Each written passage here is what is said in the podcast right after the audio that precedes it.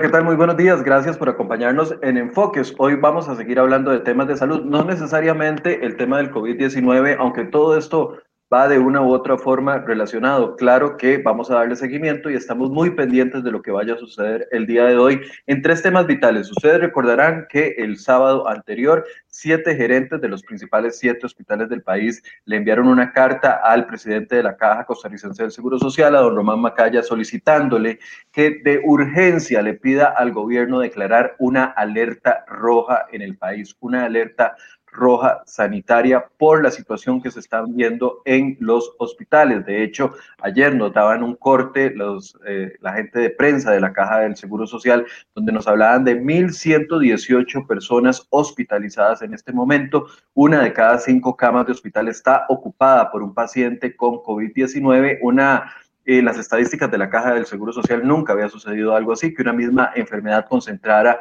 prácticamente el 20% de todas las camas disponibles. Pero lo más preocupante es que las unidades de cuidados intensivos, que ustedes sabrán que son limitadas, el país tenía acceso solamente a 359 camas, ahorita hay más de 432 personas y hay una lista de espera importante. Ayer eran 15 personas que estaban esperando pasar de una u otra forma a una unidad de cuidados intensivos.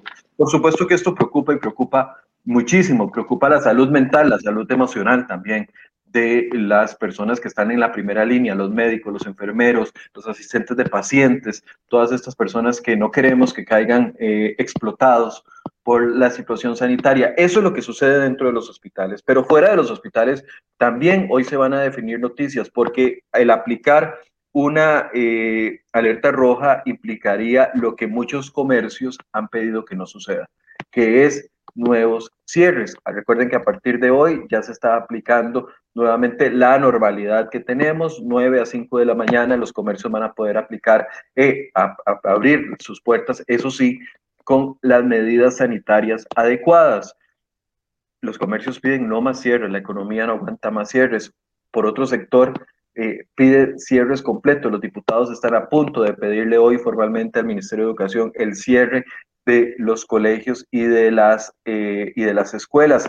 La luz al final del túnel, dice el Centro Centroamericano de la Población, que ya se comience a vislumbrar con la rebaja de la tasa 1. ¿Qué quiere decir? La tasa 1 ahorita está en, en 1.09. Quiere decir que cada 100 enfermos detectados con COVID-19 están enfermando a 109 personas. Eso es una buena noticia. Recuerden que estábamos en 1.37. Esa luz se ve, para unas dos o tres semanas podrían estar bajando los casos. El problema es lo que va a suceder en este lapso con los hospitales eh, desbordados. Por supuesto que esto es una, una preocupación importante y lo vamos a hacer. Y aprovechando, antes de saludarlos a ustedes, aprovechando esto eh, que está sucediendo y el contexto, yo creo que cuando hay una persona cercana que fallece por COVID-19, también nos sensibilizamos aún más o cuando hemos tenido una persona enferma dentro de nuestros hogares. Y yo quiero mencionar a, a esa persona que ustedes ven ahí, al periodista Osvaldo Alvarado. Lastimosamente, Osvaldo, un hombre joven, un hombre de, de 51 años, eh, apenas 51 años, falleció el día de ayer, producto de COVID-19, había ingresado en la última semana de abril a, eh, al Hospital San Juan de Dios, estuvo en cuidados intensivos. Eh, para quienes no lo conocen, eh, no, no, es que quiero exaltar a una sola persona porque tenemos más de 3.000 muertes que tenemos que lamentar, todas por igual, todas duelen igual, pero el hecho de que cuando hay una persona que es de una u otra forma figura pública. Ustedes lo habrán visto en Noticias Repretel, donde fue compañero mío durante muchos años, en Teletica, eh, en Multimedios, en el Canal 8, donde hay varios, varios periodistas también contagiados, ya algunos saliendo, y también en su trabajo independiente. Bueno, eh, también nos hace reflexionar. No tiene que ser un número más, más de 3.000 muertes nos hace reflexionar sobre los cuidados que tenemos que extremar desde lo que podemos hacer cada uno de nosotros. Él eh, incluso estuvo de una u otra forma, eh, hasta compuso una canción eh, tratando de hacernos reflexionar sobre los cuidados. Y yo creo que el mejor legado que se puede hacer con las personas, no solo Osvaldo, los más de 3.000 personas que han fallecido por COVID-19, incluyendo personal de seguridad, incluyendo personal de salud, incluyendo personal de economistas reconocidos del país que también han fallecido. nos hace reflexionar sobre lo que podemos hacer desde nuestro metro cuadrado, lo que podemos hacer desde nuestra responsabilidad propia. Para quienes eh, conocimos a Osvaldo, que es de verdad una persona con un espíritu, a ver, un espíritu muy distinto, un espíritu alegre, un espíritu feliz, era un periodista, le decían el oso, le decíamos el oso porque era enorme, Osvaldo, eh, un hombre alto, un hombre fornido, eh, pero sobre todo muy amable, una persona que transmitía espíritu crítico, pero también un espíritu amable, una persona que eh, hacía reflexionar sobre los temas más sensibles de la sociedad.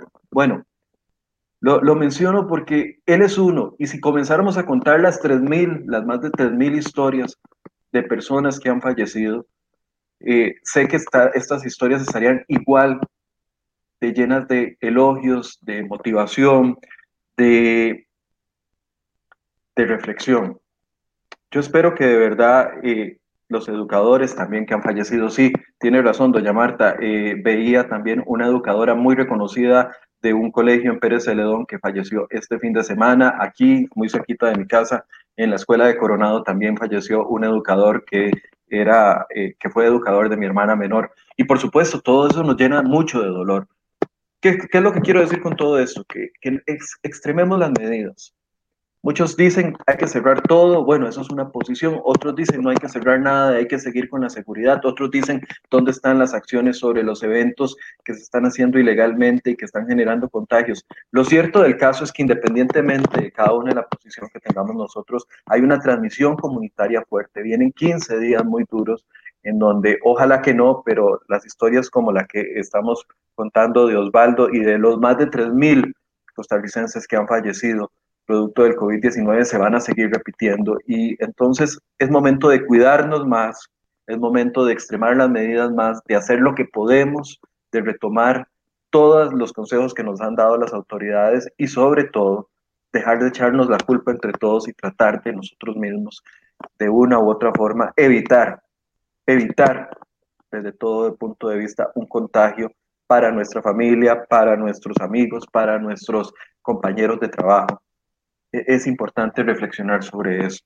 Así que bueno, pasa los restos de Osvaldo, quien estoy seguro fue una persona maravillosa y una persona que, que de verdad, quienes tuvimos el gusto de conocerlo, nos quedamos con, eh, con esa satisfacción interna de, de, de haber conocido un buen ser humano, una persona buena, una persona amable, una persona que irradiaba siempre un abrazo, que irradiaba siempre una sonrisa, que irradiaba ganas incluso para los periodistas que éramos más jóvenes que él o que somos más jóvenes que él, eh, ganas de hacer buen periodismo, siempre crítico, pero también un periodismo que buscaba de una u otra forma generar cambios. Y eso es lo que eh, buscamos acá. Eh, dicho esto, queremos abordar un tema que es muy importante el día de hoy, es el tema del aseguramiento en la caja costarricense del Seguro Social. Ustedes recordarán varias cosas. Uno, que la caja del Seguro Social está en problemas económicos, que ha caído por, a nivel de desempleo los ingresos de la caja del Seguro Social, tres, que hay una deuda grande del Estado con la caja del Seguro Social. Y cuatro, que viene un nuevo reglamento para aseguramiento de personas principalmente los trabajadores independientes. Es una decisión que está tomando la Junta Directiva de la Caja del Seguro Social, decisión polémica, porque algunos dicen que esto va a generar mayor cantidad de personas fuera del sistema formal. ¿Qué implica eso? Mayor cantidad de trabajos informales. Actualmente la cifra se calcula en aproximadamente un 50% de la economía, es decir, de cada 10 trabajadores, solo 5 cotizan para la caja del Seguro Social, solo 5 llevan ingresos a la caja del Seguro Social y si esto eh, cae, podría generar una crisis. Este reglamento podría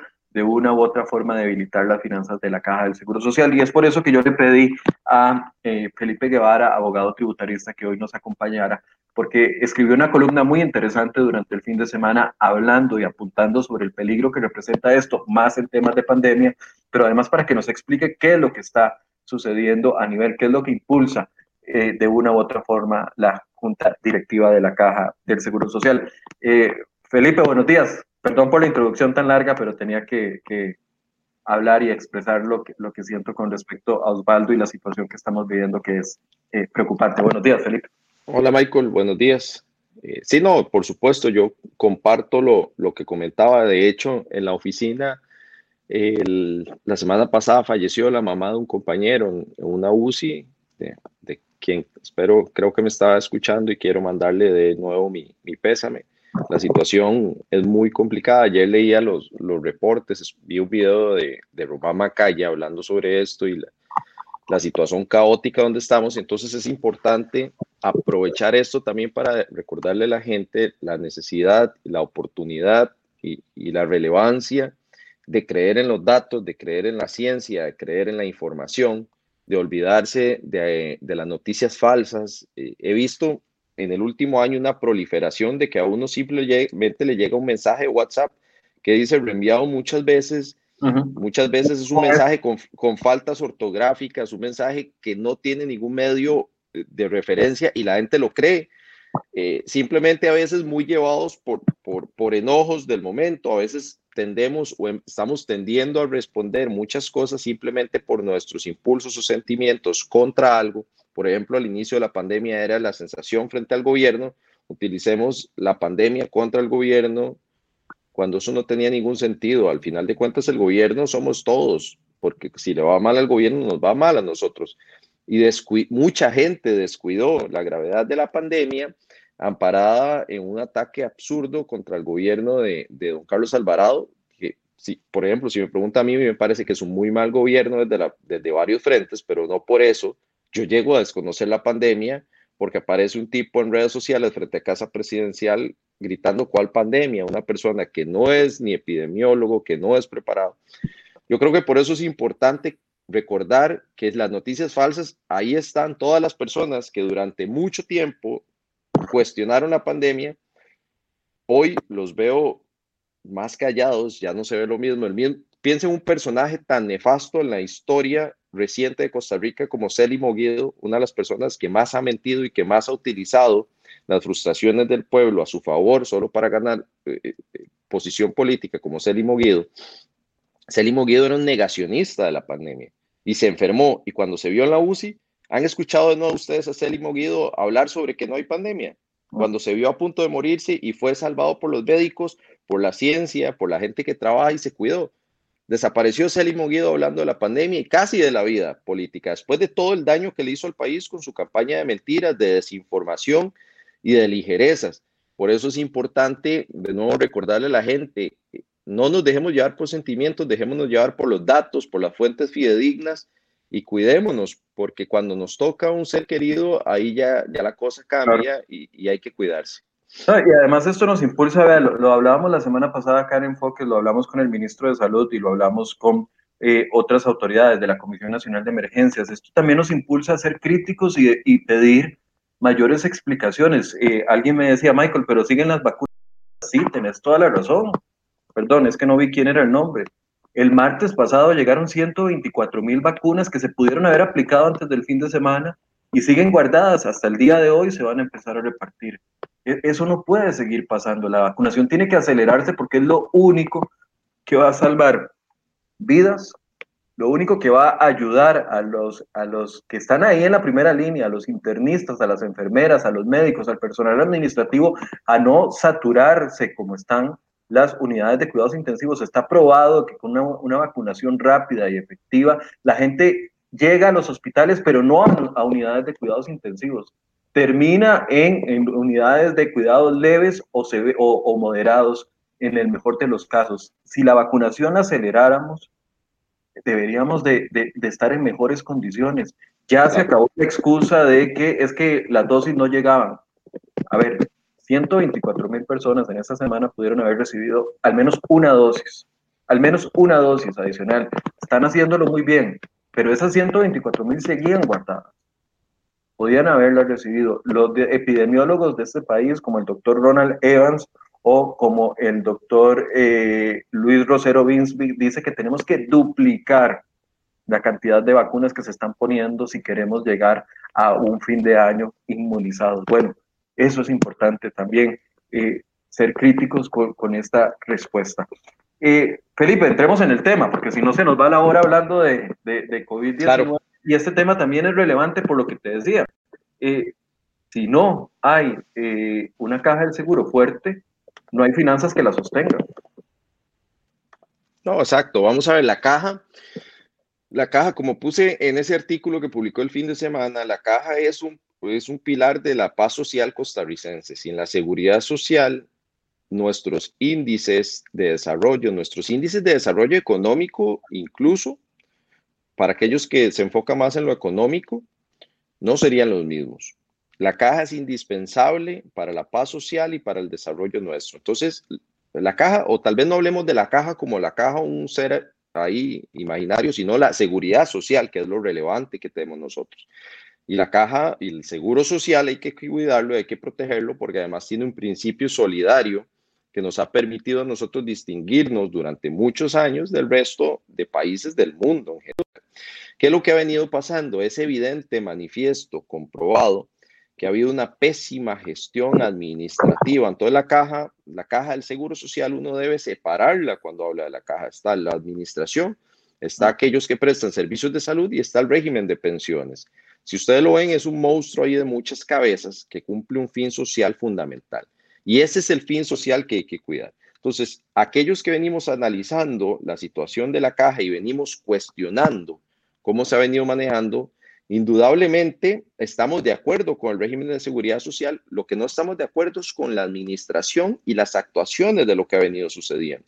Entonces, ¿qué es lo que pasa? Vea, este fin de semana me entraron más de 14 correos a raíz de mi artículo de gente pidiéndome ayuda porque dice, la caja me está cobrando desde hace 14 años atrás, cuando yo pagué todo.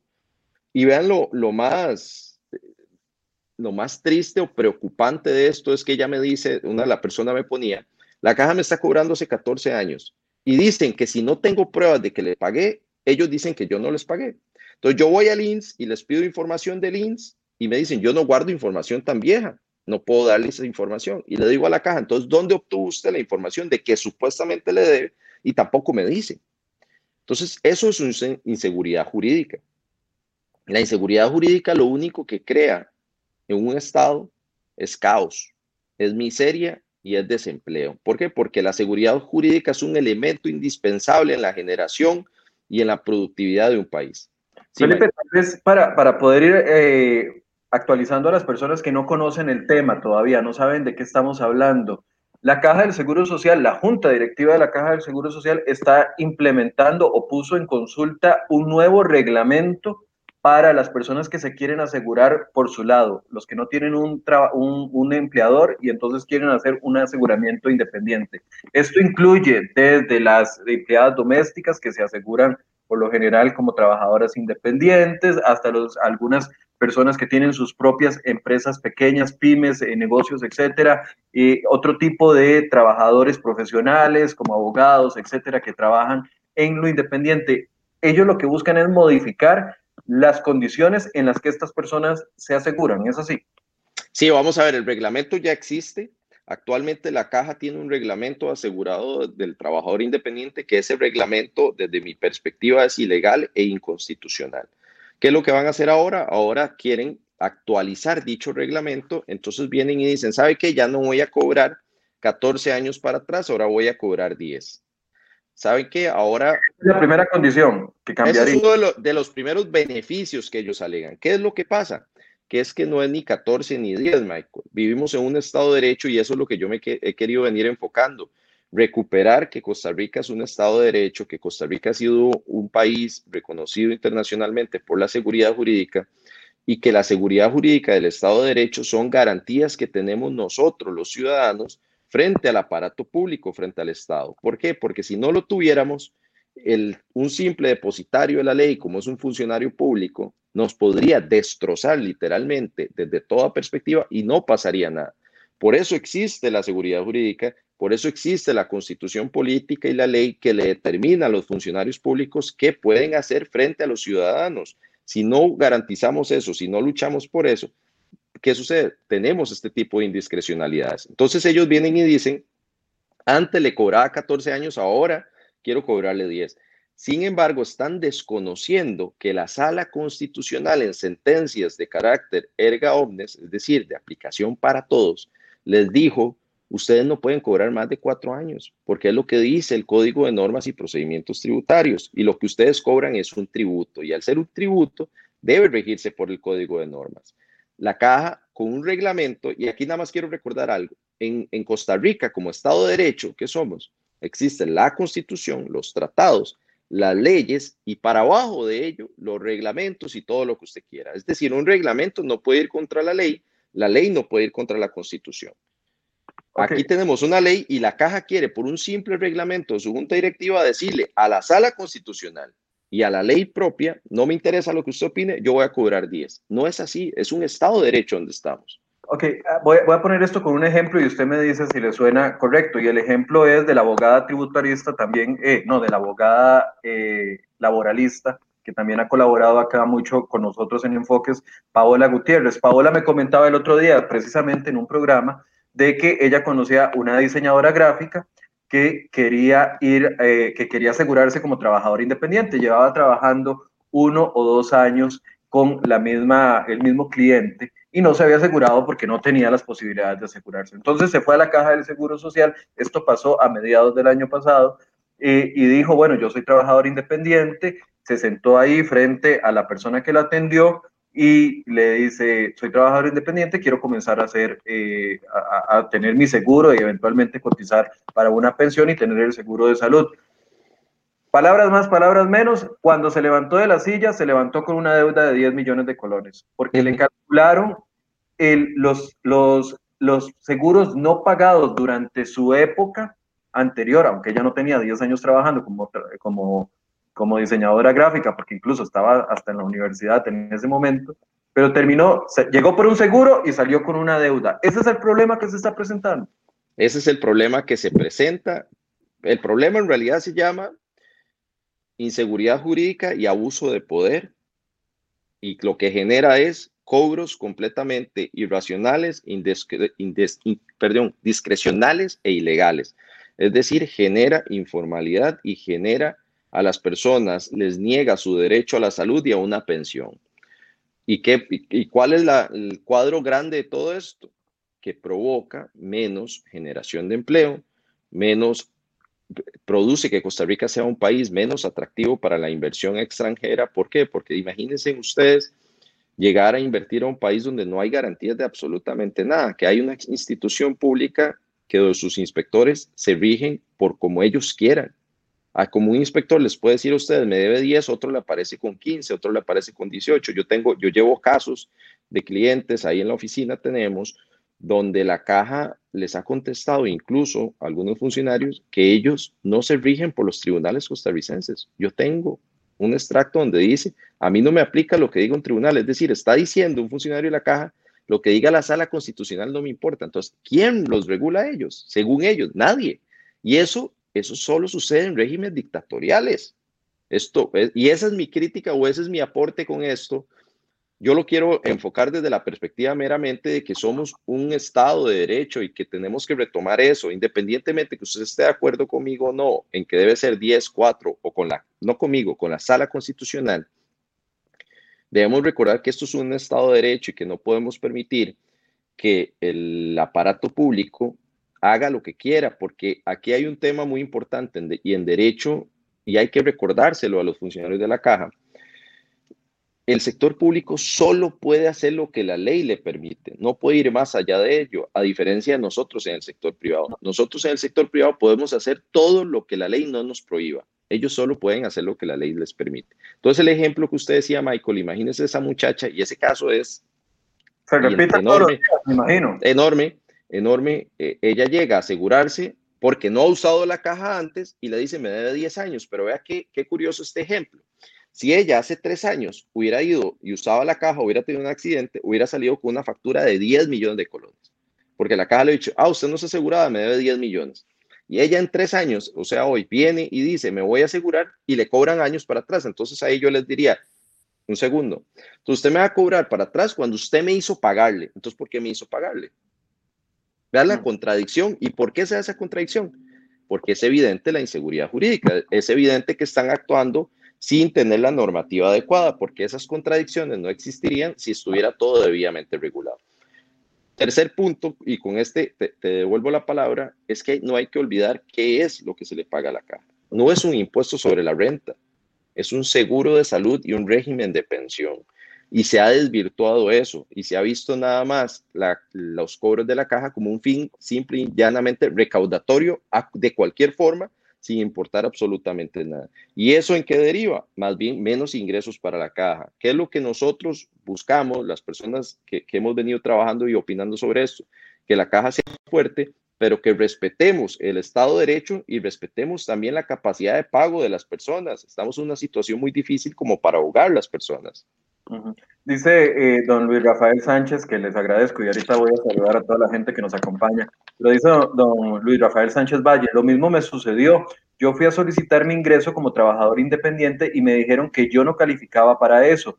Yo facturaba como profesor de contabilidad y computación a una institución y declaraba mes a mes mis ingresos en tributación. Se me cortó el mensaje.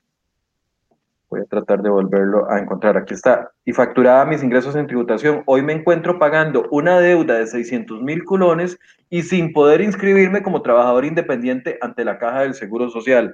Bueno, este es otro de los casos, pero aquí me lleva la pregunta que está haciendo Carlos Merlo y Jorge Quiroz, que dicen, pero hay plazos de prescripción y, cree, y que no llegan a los 10 años, sino a 4 años. La Junta Directiva de la Caja ya sabe lo que dictaminó la la cuarta. ¿Por qué insiste en un reglamento que establece algo que es inconstitucional entonces.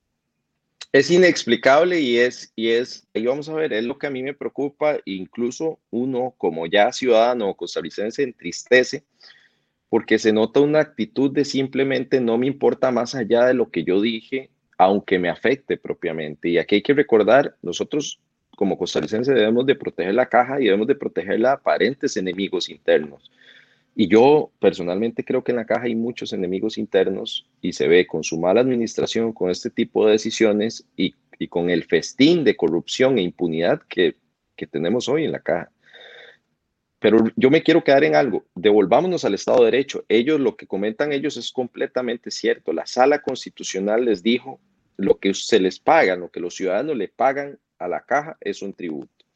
Y aquí me voy a ir un poco para acá. Hay, para atrás. Hay otros países donde han optado un sistema diferente.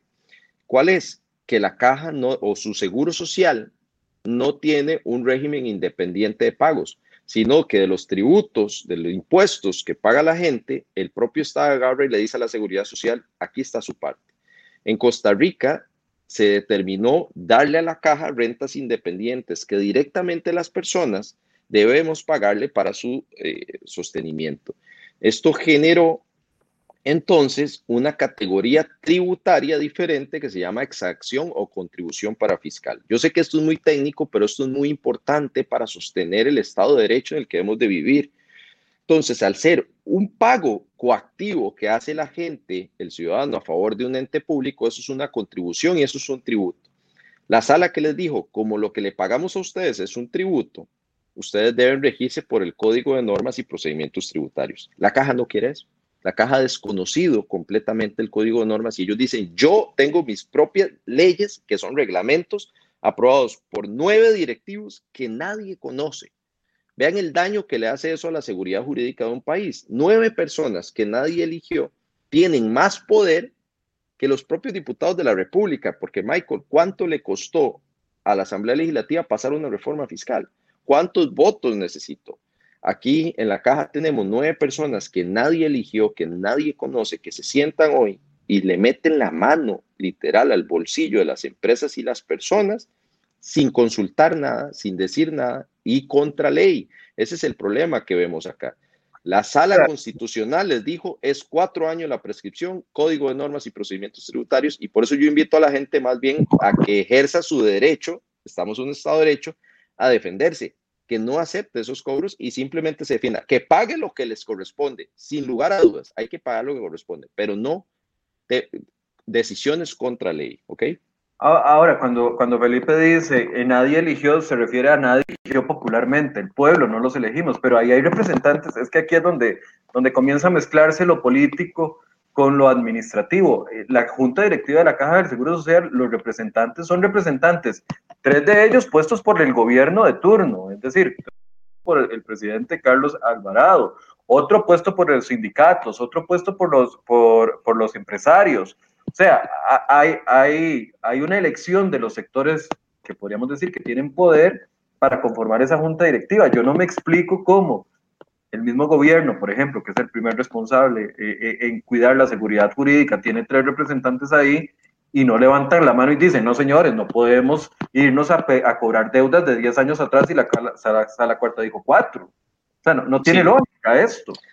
Sí, vamos a ver, yo, y de nuevo me voy a quedar en lo que me toca a mí, que es el tema legal. Yo tengo serias dudas respecto a la capacidad constitucional que tiene la Junta Directiva de la Caja para definir las tarifas de ese tributo. Pero aparte de ello, lo que sí tengo total certeza, y la sala constitucional así lo ratificó, es que ellos deben regirse por el Código de Normas y Procedimientos Tributarios. Punto. Entonces, ese reglamento... ¿Desde hace cuánto se, se determinó? Hace rato, ya hay varias sentencias, por eso es inexplicable lo que se ha venido dando. Es inexplicable que desde hace rato ellos tuvieran conocimiento de las sentencias se les hizo llegar ahora con, con, con las consultas que hicieron al reglamento y aún así no han dicho absolutamente nada y parecen insistir en que pueden cobrar 10 años, cuando no es así. Y, y quedémonos en el tema de 10 años.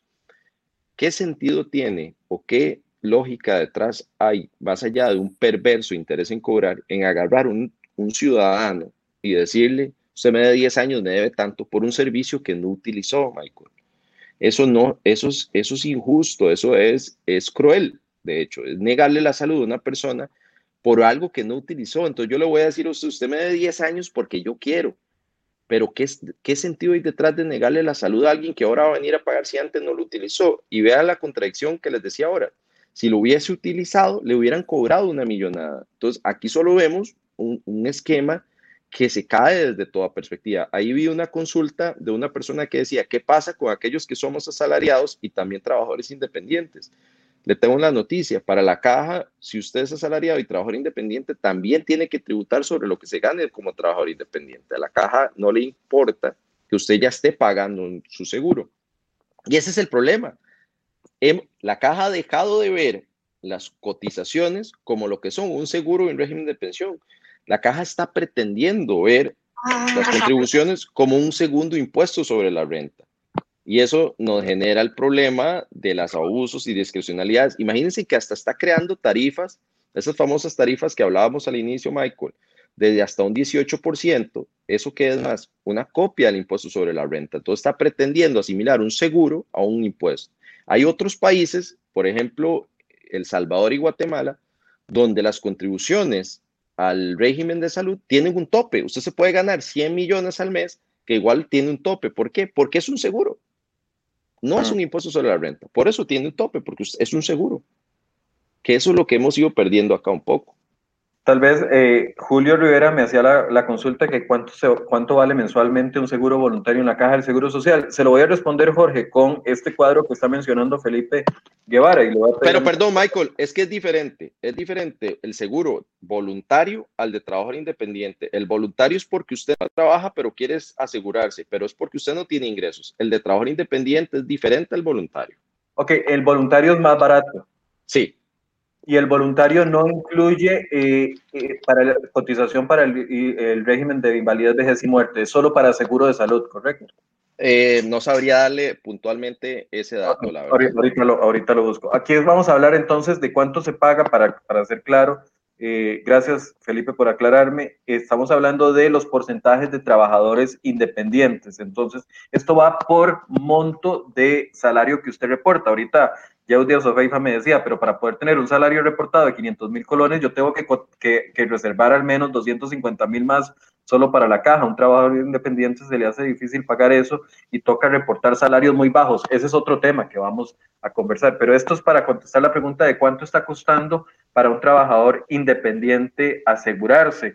Si el, el salario es menor a 297 mil colones, paga un 6.72 sobre, el, eh, sobre su salario. Si el salario está entre 297 mil y 639 mil, paga 9.65. Si está entre 639 mil y 1.278.000, paga 13.44. Si gana menos de 1.917 y más de 1.278, paga 15.67. Y si gana más de 1.917, paga 18.78, cotizando eh, incluso más para el seguro de salud que para el régimen de invalidez, y muerte. Eh, lo menciono porque también, Felipe, muchos se han quejado de ese 18% y de, y de esas cantidades o porcentajes que tiene que aportar un trabajador independiente. En el cambio al reglamento, ¿hay un cambio con, respecto a esto? Ese 18% ya está, de hecho, hoy en día. Nada más quiero hacer una puntualización. Cuando uno es trabajador independiente, no tiene salario. Entonces empecemos por, por, cambiar eso, porque al final no es que usted tiene salario, de hecho usted no sabe cuánto se va a ganar. Por eso el sistema, vean, este es otro ejemplo, porque al menos yo creo desde la perspectiva técnica jurídica de que el sistema está tan malo que hace un cobro mensual sobre una determinación incierta. ¿Por qué? Porque el trabajador independiente puede ser que un mes se gane cero, como le pasó a muchos trabajadores independientes en media pandemia, que pasaban de tener sus, sus, ingresos 600 mil, 700 mil a tener dos meses en cero. Esa es la diferencia fundamental con un asalariado. El asalariado sabe cuánto se gana mes por mes. El trabajador independiente puede ser que un mes se gane un millón, puede ser que el otro mes se gane 100 mil, puede ser que se gane cero, o puede ser que tenga un buen contrato un mes y se gane 4 millones de colones. Es totalmente incierto. Pero lo que hacen es que agarran y le ponen a ustedes, le fija, por ejemplo, imaginémonos que nos fijen, porque tuve seis meses buenos me fije la contribución en el 18%, pero viene la pandemia y tengo un montón de meses malos y me cae, pero sigo pagando sobre el 18 cuando ahora me estoy ganando 500 mil por mes.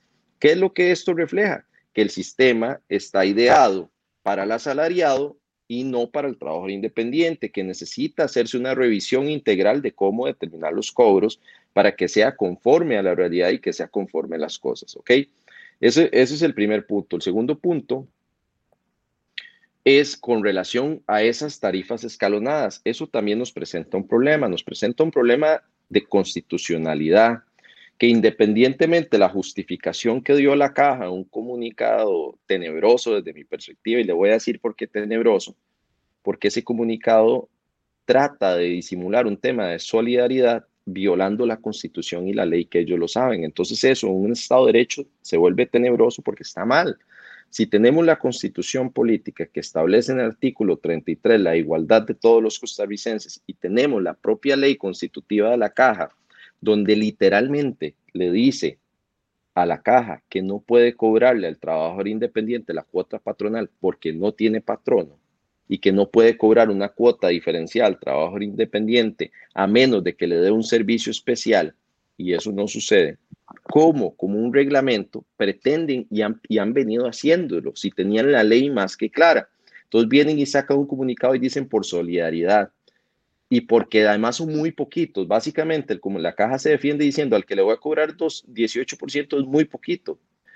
Y eso ha sido eso es un criterio para tomar una decisión en un Estado de Derecho. Por supuesto que no. O sea, entonces las minorías, apabullémoslas, destruyamos las minorías.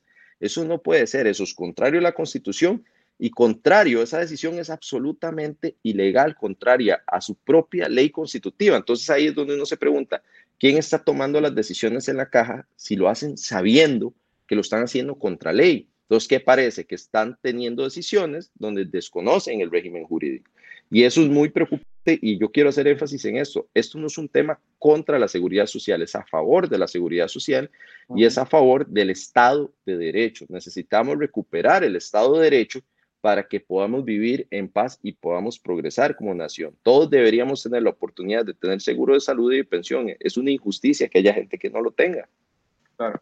Ahora, Felipe, eh, en este mismo punto, a ver, eh, dentro de la propuesta se plantea de que los eh, trabajadores independientes no solo coticen sobre el ingreso que reportan por su actividad, es decir, yo como periodista tengo un salario de periodista y cotizo por mi salario de periodista, pero dentro de la intención, que, o, usted como abogado o la señora que trabaja independiente eh, ofreciendo servicio doméstico, el que tiene un negocio, trabajan por un sal, o sea, por un, por un ingreso que, trabajamos por un ingreso que tenemos, etcétera, etcétera, y reportamos sobre eso. La intención de la caja es incluir otros ingresos que tienen las personas independientes para que eventualmente esos ingresos sean contados en la cotización. Es decir, si una persona eh, se dedica a una actividad independiente, no sé, volvamos al ejemplo de la muchacha que, eh, que era diseñadora gráfica, tiene un ingreso por su actividad de diseño gráfico, pero dentro de la intención está incluir, si ella tiene otro tipo de ingresos, incluirlo ahí y eso por supuesto que le aumentaría la, la base a, a, pagar, la base contributiva. Esto, se, esto tiene cara más bien como de un impuesto. Como, es un segundo impuesto sobre la renta, lo que buscan. Sí, sí, no, tiene pinta de impuesto y no tiene pinta de aseguramiento, porque me tienen que incluir todos los ingresos que yo vaya a tener para calcular mi seguro de salud. Sí, vamos a ver, el seguro de salud a nivel mundial y en Costa Rica se constituye un seguro a favor del trabajador, ¿ok? Entonces, ¿qué busca? Asegurar las rentas del trabajo. El trabajo es la gestión propia de las personas. En este borrador de reglamento, lo que se busca es ampliar esa definición con un fin meramente eh, recaudatorio y desconocer el trabajo, sino nada más captar recursos de donde provengan. Entonces, por ejemplo, una persona que tiene ingresos por arrendamientos, eso es una renta pasiva, así se reconoce jurídicamente en todo lado. Pero, y además ya existe un impuesto por las rentas. Y ya usted paga impuestos a la renta pasiva. ¿Por qué la caja pretende o va a pretender tener ingresos por rentas pasivas? Porque no son del trabajo. No puede es completamente contrario a la naturaleza propia de un seguro de salud que busca grabar la el, seguro del trabajo por la gestión del trabajo de la persona. Entonces aquí con esa ampliación lo que buscan es que si alguien recibe una dieta, si alguien recibe dividendos, si alguien recibe cualquier ingreso, aunque no sea derivado del trabajo, que pague. Eso solo va a provocar, y ahí sí completamente, que Costa Rica sea un país con más desempleo, porque cualquier empresa extranjera que quiera invertir acá no podría venir acá porque el riesgo a la inseguridad jurídica de tener que pagar miles de miles de colones en un seguro de salud, seguro de salud, lo vuelve inviable, se vuelve absurdo. Entonces, estamos matando la capacidad de tener ingresos de la caja con decisiones ilegales y, técnicamente absurdas, tratando de recaudar recursos extra y teniendo más bien el efecto contrario. Lo que pasa es que no podemos, la caja no puede desconocer el Estado de Derecho por su interés recaudatorio. Y ese, eso es muy importante. Ahí nada más quería comentar algo y una pregunta.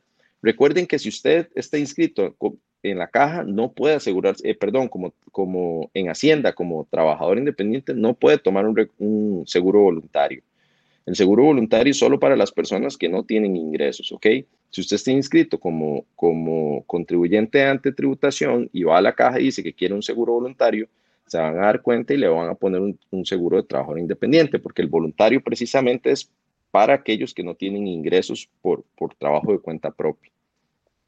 Ok, estoy leyendo algunos comentarios que han hecho, por ejemplo, la Federación de Cámaras de Comercio y Asociaciones Empresariales, Fede Cámaras, que se oponía a los cambios también que usted está señalando, y el abogado constitucionalista que hemos tenido acá en Enfoques también, a don Rubén Hernández, Valle, que también nos ha acompañado y tiene fuertes críticas a este borrador de, eh, de reglamento, así como en, en, Derecho Administrativo Alan Thompson. Y me llama la atención que dicen que tachan los, los, cambios como, lo que usted ha dicho, ilegales, inconstitucionales, arbitrarios, abusivos y confiscatorios eh, a las reglas propuestas por, anteriormente por la entidad. Aquí uno diría, bueno, si el reglamento está tan mal, simple, sencillamente se desecha y punto. Pero esa es la actitud que existe, o al menos la noticia que ustedes, los que eh, lidian con esto todos los días, eh, tienen. Sí, claro, eh, el tema, a, mí desde mi perspectiva, lo que ha venido haciendo la caja en muchos temas y sobre todo la administración de la caja es completamente inconstitucional. aquí he visto varios comentarios muy agresivos de un señor Rodrigo Doc, que vi que es médico, y entonces dice, ¿usted que se asegure el que pueda, esa es su propuesta. No, don Rodrigo, yo lo, mi propuesta, primero que todo, don Rodrigo, esto no es un tema contra, y si hubiera visto el programa al inicio, lo hubiera escuchado, no es un tema contra los prestadores del servicio de salud, que más bien somos los, es lo que buscamos proteger, porque existen varias cajas. Aquí es una crítica contra la administración. Más bien nosotros queremos proteger y que se mantenga el seguro de salud.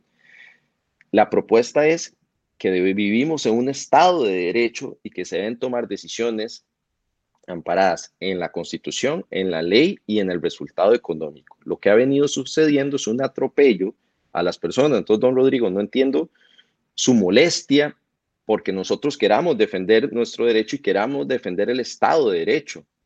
Esa es una garantía que tiene todo ciudadano. Nadie debería molestarse solo porque está o cree estar en un sector favorable o una posición porque los demás quieran defender su Estado de Derecho. Eso es completamente egoísta y abusivo contra los demás. ¿Por qué? Porque si empezamos a desconocer el Estado de Derecho en algún momento, van a ir contra usted, don Rodrigo.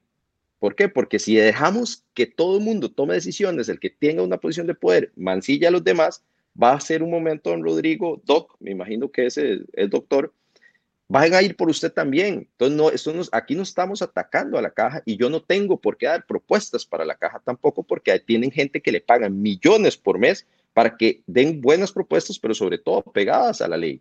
Yo no soy quien debe dar eso. Yo lo que vengo aquí es defender clientes y defender nuestras posiciones y defender el Estado de Derecho.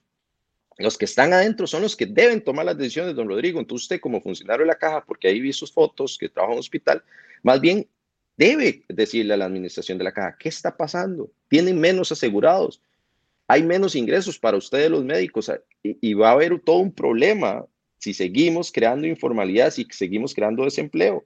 Más bien lo que necesitamos es un régimen seguro que permita más cotizantes y que le permita más ingresos y que don Rodrigo Doc tenga su ingreso, su salario garantizado y que tenga un, consultorio decente donde atender y pueda tratar a las personas con humanidad. Pero no podemos desconocer el Estado de Derecho solo para pretender defender un fin.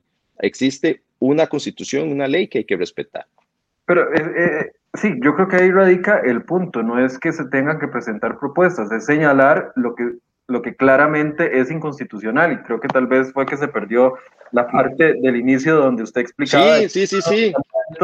De la sala constitucional indica que, por ejemplo, las deudas no pueden ir más de cuatro años y se pretende que se mantengan en diez y que estaban en catorce según lo que nos dice eh, Felipe. Felipe, hasta el momento hemos señalado esas dos cosas. A ver, el tema de de el cálculo hacia atrás que se considera inconstitucional por estos pronunciamientos que usted nos ha dado. Y la inclusión de otros ingresos como si se tratara de un impuesto para el cálculo del seguro de salud y también del IBM. ¿Cuál otro punto usted cree que es destacable en este reglamento que debería de modificarse de una u otra forma o, o, los sectores plantearse firmes para que no siga adelante esta, esta propuesta de reglamento?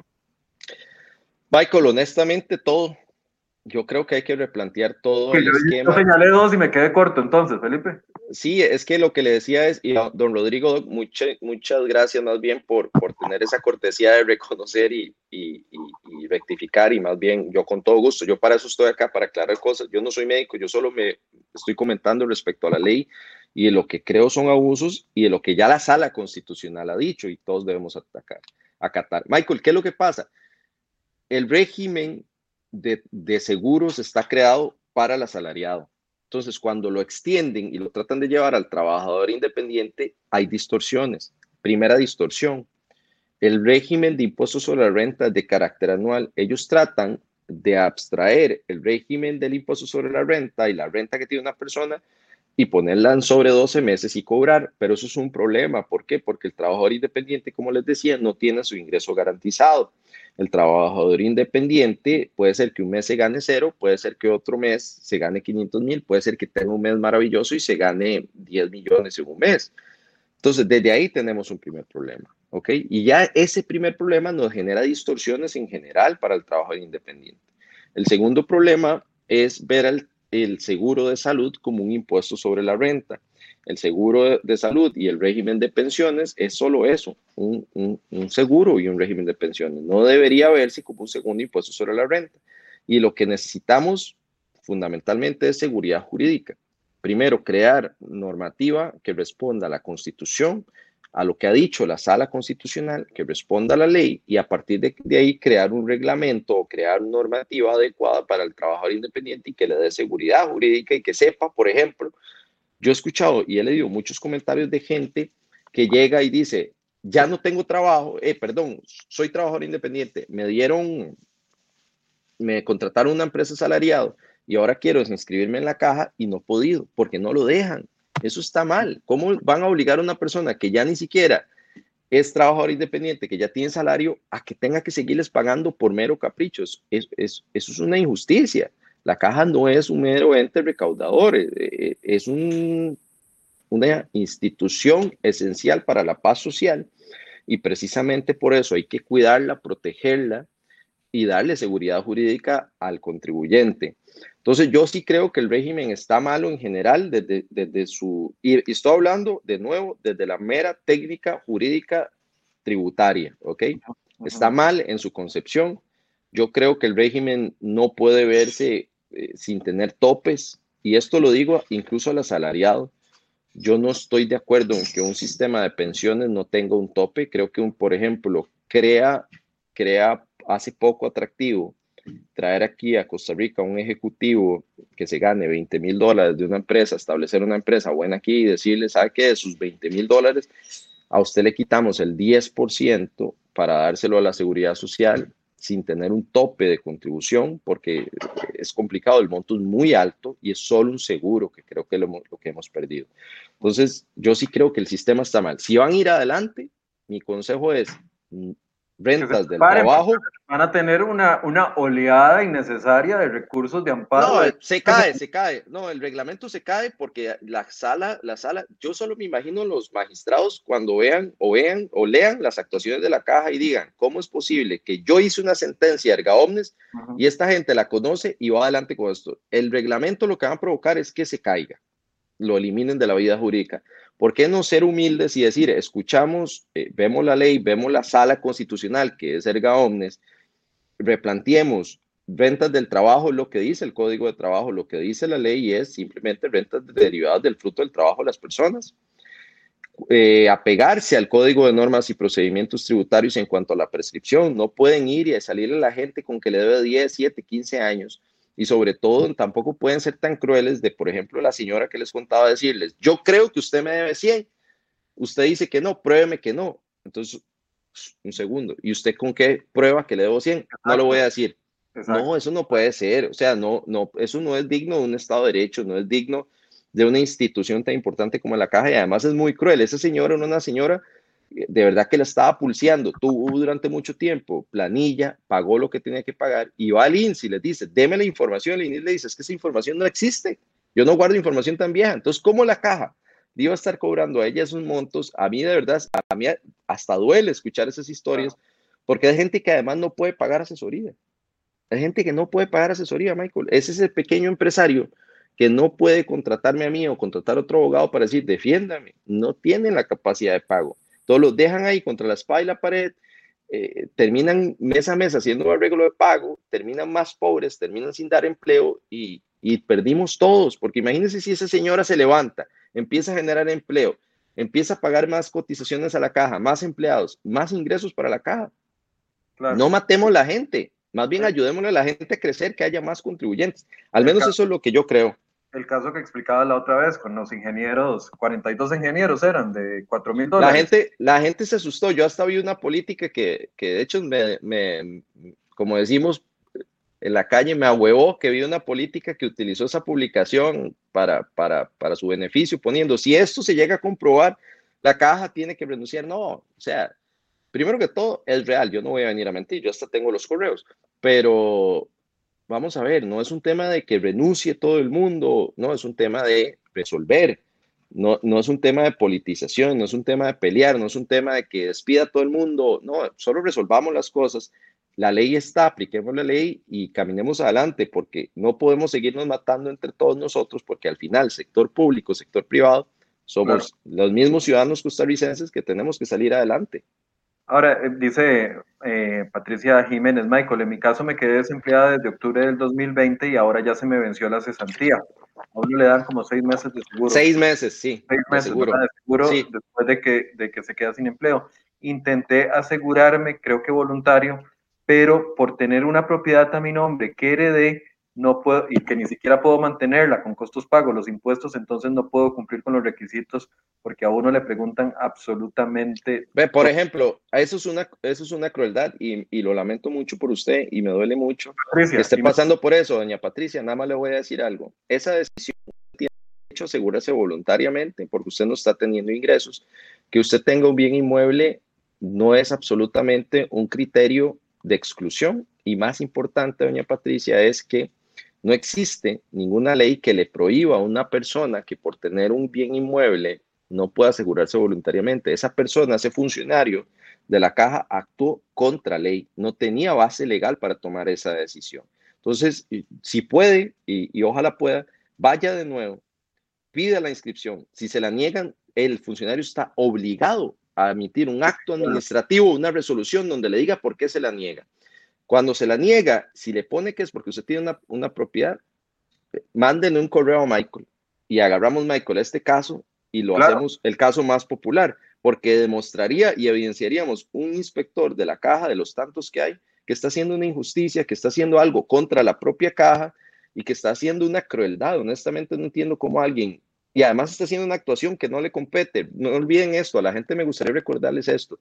Los funcionarios públicos no pueden hacer nada que la ley no les permita. Es decir, si no existe una norma que diga el asegurado voluntario no puede, prohibirle, puedo los inspectores de la caja pueden prohibirle a una persona que heredó una, si la ley no dice eso, que se llama principio de legalidad, si mal no recuerdo, si la ley no lo dice, él no está facultado para hacer eso. No está facultado para hacerlo, solo lo que la ley le permite. Y usted sí tiene derecho a inscribirse como, como asegurado voluntaria. Lo que le pasó es una crueldad, vuélvalo a intentar y pelee, porque usted tiene derecho a defenderse en un Estado de Derecho. Para eso está. Doña Patricia Jiménez, hagamos el, experimento. Vaya a la caja del Seguro Social, si pueden estos días, a donde la, donde la atendieron la primera vez y pregunte otra vez y que le den por escrito. Me manda el correo michael.soto.com y, y, y aquí le damos seguimiento al tema. Eric dice, e, Eric Camacho dice, en el sector turismo los independientes seguimos pagando sin, ingres, sin tener ingresos y sin el riesgo de trabajo, que creo que es la póliza, pues no salimos de la casa y seguimos pagando totalmente confiscatorio, es una opinión de él. Ahora, Felipe, yo sé que vos te encargas de la parte jurídica, etcétera, etcétera, pero es que no puedo dejar por de lado, digamos, la, la conveniencia y la lógica detrás de esto en el contexto que vos nos explicabas incluso en la columna de opinión, que ya la pusimos ahí en los comentarios por si ustedes quieren leerla. O sea, tenemos un desempleo de 18.7%, es decir, 458 mil personas sin trabajo, otras 500 mil personas que tienen o trabajan menos de lo normal o, de lo que podrían trabajar, que se llama subempleo, y además un millón de personas en la informalidad. Si este reglamento, a pesar de que usted nos dice que podría caerse en sala constitucional, pero si siguieran con esta intención de inseguridad jurídica, solo están generando dos cosas. Por un lado, desincentivar a la gente que se quiera acercar a la caja para llevarle ingresos y por otro lado aumentar la cantidad de empleados informales de este país. O sea, en, en, las dos perdemos todos, hasta la misma caja del Seguro Social. Sí, desde la perspectiva económica, lo que hacen es completamente contrario a cualquier principio de lógica, porque usted está matando quien le provee recursos. Entonces, usted quiere asfixiar tanto a alguien para sacarle su y quitárselo, entonces lo quita una única vez. ¿Y qué va a hacer el resto de meses y años si lo mató? Si ya no tiene capacidad de generar. Eso es lo que yo no he logrado entender de mucho funcionario y no solo, en, no solo a nivel de la casa, sino de tributación. Ah, no podemos seguir viendo a la, a la empresa privada o al empresario o al, o al emprendedor como un enemigo. Vamos a ver, es quien paga los salarios del sector público. Entonces, más bien hay que vernos como aliados entre más dinamismo económico, entre más emprendedores, entre más oditas en la esquina, entre más personas prestando servicios, entre más empresas que se crean, hay más recursos para el propio sector público y hay más prosperidad para el país. Entonces, este tipo de decisiones lo único que hacen es atentar propiamente contra la institución misma y eso es parte de lo que, lo que yo quería y ahora que don Rodrigo le comentaba, es parte importante de esto, que no podemos matar la gallina a los huevos de oro, no podemos matar quien provee, genera la riqueza con la cual se sostiene el régimen. Por eso al inicio yo decía, estas luchas y estas discusiones lo que buscan es eso, es defender la seguridad social para que pueda seguir existiendo. Hoy vemos la caída en ingresos derivados de la pandemia de la caja ha provocado que se consuma las reservas. No sé si, si la gente tuvo oportunidad de ver esas noticias. Es decir, Estamos utilizando las reservas que tiene el régimen tanto para pagar pensión como para pagar el seguro de salud. No está saliendo los pagos de los aportes mes a mes. ¿Por qué es esto? Porque hay menos contribuyentes, hay menos cotizantes. Es decir, si seguimos en esta cruzada contra la creación de empleos que tiene el sector, bueno, alguna parte del sector público, porque hay una parte del sector público que es muy buena, vamos a provocar la propia extinción de todos nosotros. ¿Ok? Entonces, ¿cuál es la mejor? Y, es, y era lo que decíamos en el programa pasado. ¿Cuál es la mejor reforma fiscal y cuál es la mejor reforma de la casa, de la caja costarricense del Seguro Social?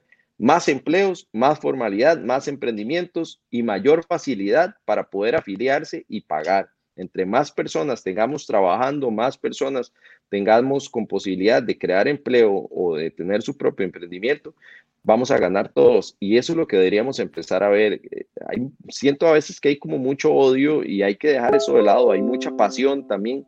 Hay que ser más pragmáticos y enfocarnos en lo que importa, que es la prosperidad de, de, todos los ciudadanos, de todos los costarricenses y sobre todo que puedan tener un seguro y una pensión. Es una crueldad que existan personas costarricenses que llegan a la vejez sin, sin una pensión. Claro, claro.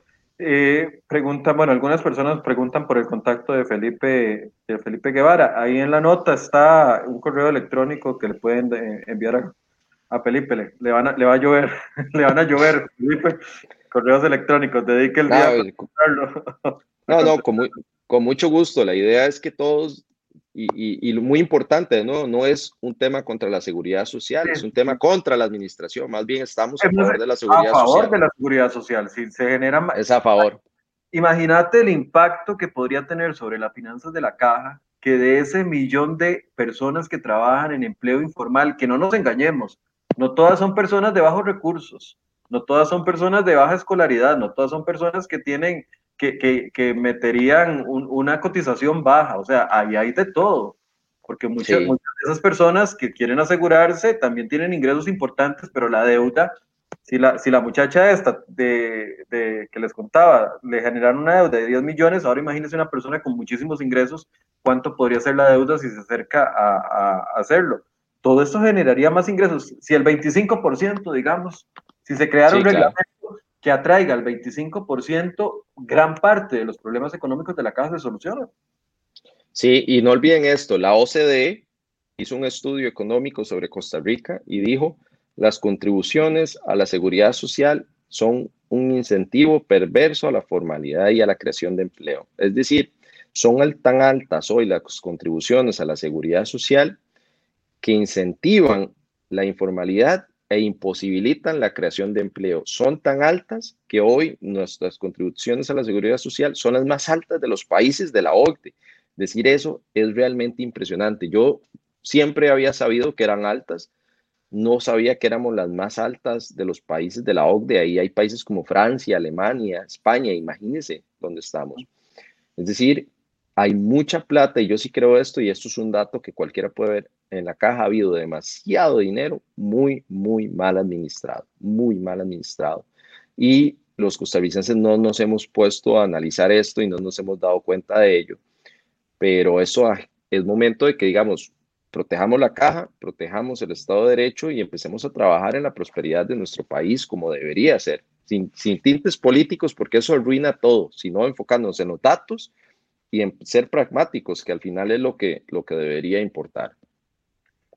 Bueno, para finalizar, Felipe, eh, eso fue a consulta, ya eh, la caja recibió todos los, los, los, insumos y estamos a la espera de que, la, de que la Junta Directiva de la caja se pronuncie a ver qué va a hacer finalmente.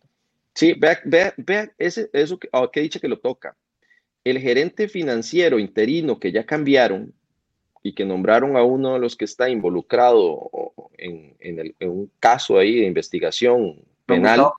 Gustavo Picado. Sí, el que estaba anterior dio una entrevista a un medio y dijo, no, pero si yo, literal dijo, nosotros lo sacamos a consulta por buena gente, porque no estábamos obligados. Ah, muchas gracias.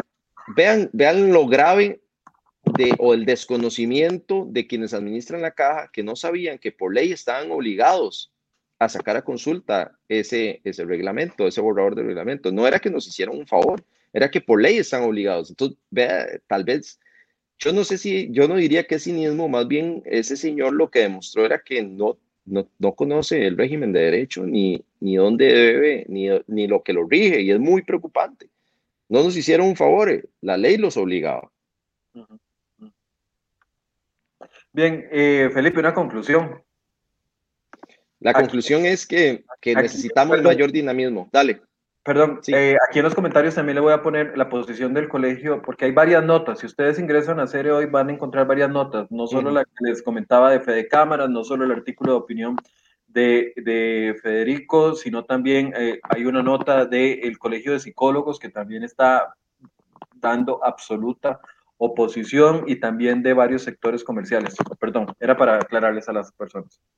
Sí, la conclusión es que necesitamos trabajar como país, todos en conjunto, por mayor dinamismo económico, sobre todo respetar el Estado de Derecho y la seguridad jurídica y lograr que estas decisiones de la caja se reviertan a favor del administrado, a favor de la propia caja y de verdad simple y sencillamente respetar el marco legal. La sala constitucional ya ha dado sentencias sobre cómo deben tratarse las contribuciones a la caja. Existe la ley y ahora hay que trabajar precisamente en el régimen específico del trabajador independiente. Y, al fin, y, por último, recordar que las cotizaciones a la caja hoy son las más altas de la OCDE, tanto, y no estoy hablando solo del trabajador independiente, estoy hablando también del asalariado, por lo cual es necesario abordar la discusión del alto costo de la caja y hay que analizarlo desde dónde, de, cómo están gastando la plata, de cómo es la gestión administrativa y financiera de la caja, porque recibiendo tanto dinero, algo está mal. ¿Ok? Entonces creo que esa es la conclusión y, trabajar todos como país positivamente en, sacar las cosas bien. Bien, Felipe, muchas gracias. Cada vez que tenemos Mucho gusto. Nos, nos, nos aprendemos mucho. Yo le agradezco mucho que saque el espacio. Muchas gracias. En dos ocasiones hemos aprendido mucho y por supuesto que lo vamos a seguir molestando con estos temas que son importantes. Más que viene ya casi, Felipe, la discusión de la reforma al impuesto de renta, ¿verdad? Impuesto sí, ahorita debe arrancarlo de la, renta global dual. La renta global dual. Vamos a hacer un programa sobre ese tema porque eh, se supone que ya en los próximos días esa agenda va a avanzar, eh, al menos el gobierno que tiene el, el orden de las sesiones extraordinarias hasta el mes de agosto va a impulsar eso después de empleo público, entonces queremos, eh, podemos también hacer un espacio para ir contestando las preguntas Mucho gusto. sobre renta global. Gracias, Felipe Guevara, abogado tributarista, que nos acompañó. Buen día. Gracias. Los invito a que ingresen a cereoy.com y puedan ver y leer el, eh, el trabajo completo, la, la, columna de opinión y también las notas que hemos presentado al respecto. Y, y como cierre, quiero, quiero reafirmar esto. No es una intención de criticar por criticar. A todos nos sirve, y se los vengo diciendo desde hace varios días, a todos nos sirve y nos surge una caja del Seguro Social fortalecida. A todos nos urge y nos sirve una caja más eficiente. A todos nos urge y nos sirve de que ese millón de personas que no están cotizando para la caja del Seguro Social, porque las trabas administrativas son muchas, a todos nos sirven que ellos se acerquen, que haya una forma de atraer a esa gente. ¿Quién es el único que gana teniendo esa gente alejada? Yo me lo pregunto porque no, no lo logro identificar. ¿De qué nos sirve como país tener una fuerza laboral donde el 50% de esas personas no tributan para la caja del Seguro Social? ¿De qué sirve endurecer las medidas para los que ya están con una intención clara de poder comenzar a cotizar. Pero vámonos al tema humano. Les hablaba al principio de la situación que se está dando con las camas COVID en, el país. Enfermarse de COVID-19 en este momento, o tener un accidente de tránsito, o tener una situación de salud, es casi una sentencia fatal para cada una de las personas. Y algunos de esos, además de la sentencia fatal que aplica para su salud, viene una situación monetaria. A todos nos sirve fortalecer la caja del Seguro Social. Vean que es nuestro trapo de dominguear, nuestro trapito de dominguear, como se dice popularmente. Pero no se vale seguir cazando en el zoológico, como dicen algunas de las personas que eh, critican la posición de gobierno con respecto a endurecer las medidas para los que sí están bien y alejar a los que están mal en lugar de buscarlos atraer. ¿Por qué la Junta Directiva de la Caja del Seguro Social no presentó un borrador de, reglamento que más bien busque atraer al 50, al 75, al 25% de ese millón de personas que no están cotizando. ¿O acaso es que en el fondo lo que queremos es debilitar más a la caja del Seguro Social para eventualmente privatizarla? No, señores. Si usted se mete a hacer política, si se mete a ser directivo de la Caja del Seguro Social, si se mete a ser gerente de una institución como es la Caja del Seguro Social, tiene que sumar y no restar. Tiene que generar estrategias para lograr fortalecer y no debilitar. ¿O es que atrás de esto hay un interés perverso de debilitar una de las instituciones que nos ha salvado durante esta pandemia y que siempre, porque no le, no le niega la salud a las personas cuando son los médicos y los enfermeros los que tienen que atender. Sí, con muchos problemas, sí, con muchos problemas. Con muchas lentitudes, con muchas listas de espera, sí, con todo eso. Pero como costarricense, nosotros tenemos que sentirnos orgullosos de lo que tenemos y tenemos que buscar fortalecerlo, no debilitarlo. Los invito a que reflexionen en esto. ¿A quién le sirve que haya más informalidad en el país? ¿A quién le sirve de que la gente se aleje de tener un seguro de salud y una vejez digna a través de una pensión? O por lo menos una pensión, si no es que no, si no llega a ser digna. ¿A quién le sirve que la caja se administre mal? ¿Quién está detrás de eso? ¿Quién está detrás de una decisión tan obvia y tan nefasta como decir que en un reglamento se ponen 10 años de prescripción cuando la sala constitucional ha sido clara y ha dicho que son cuatro años? Pues que la ley se respeta, la constitución se respeta, son los magistrados que interpretan la constitución política. ¿O es que hay algunos políticos que se sienten mejor que la constitución?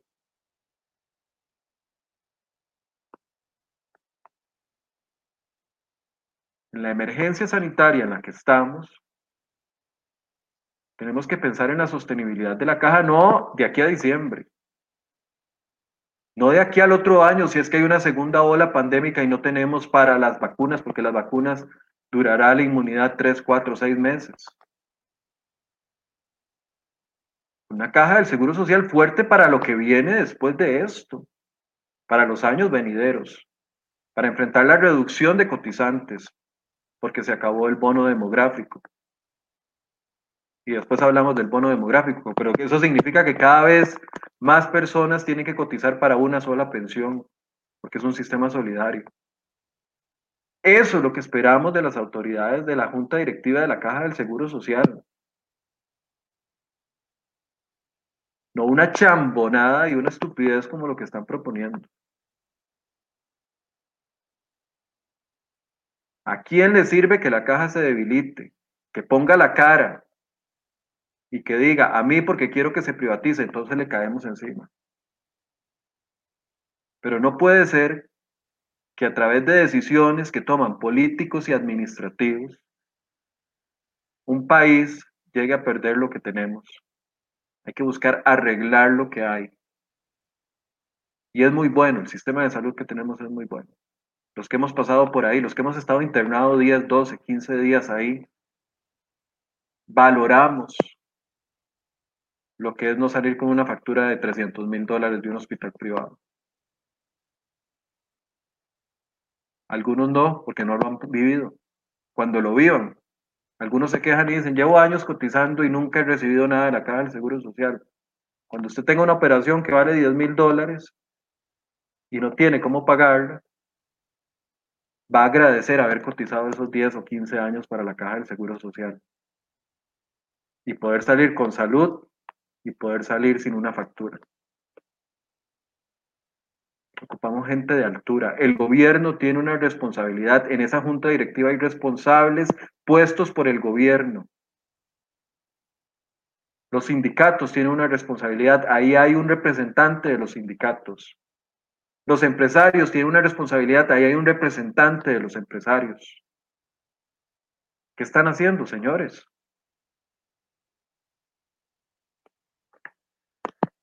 Son las 9 con 20. Muchas gracias por su compañía. Mañana seguimos con más de enfoques a partir de las 8 de la mañana. Y a las 7 y 20 el noticiero que los invito a que se conecten. Es una agenda completamente distinta. En, CR hoy no nos vamos por la agenda de otros medios. Andamos buscando la propia noticia. Generamos reportajes todos los días. Que usted los vea los 3, 4, 5, 2 semanas después replicados en otros medios de comunicación. El noticiero de las 7 y 20 de la mañana busca eso, traerles no la agenda de los medios que ya ustedes vieron, las noticias de, de televisión de ayer que usted vio antier, en los periódicos, no, ir adelante. A las 7 y 20 les tenemos este noticiero y a las 8 enfoques. Espero que estos espacios eh, sigan y que ustedes también los apoyen, los critiquen. Siempre está abierto a cada uno de sus comentarios. Mi correo electrónico, michael.soto.com, si usted quiere expresarme algo o sugerirme temas, con mucho gusto estoy aquí para servirles. Muy buenos días.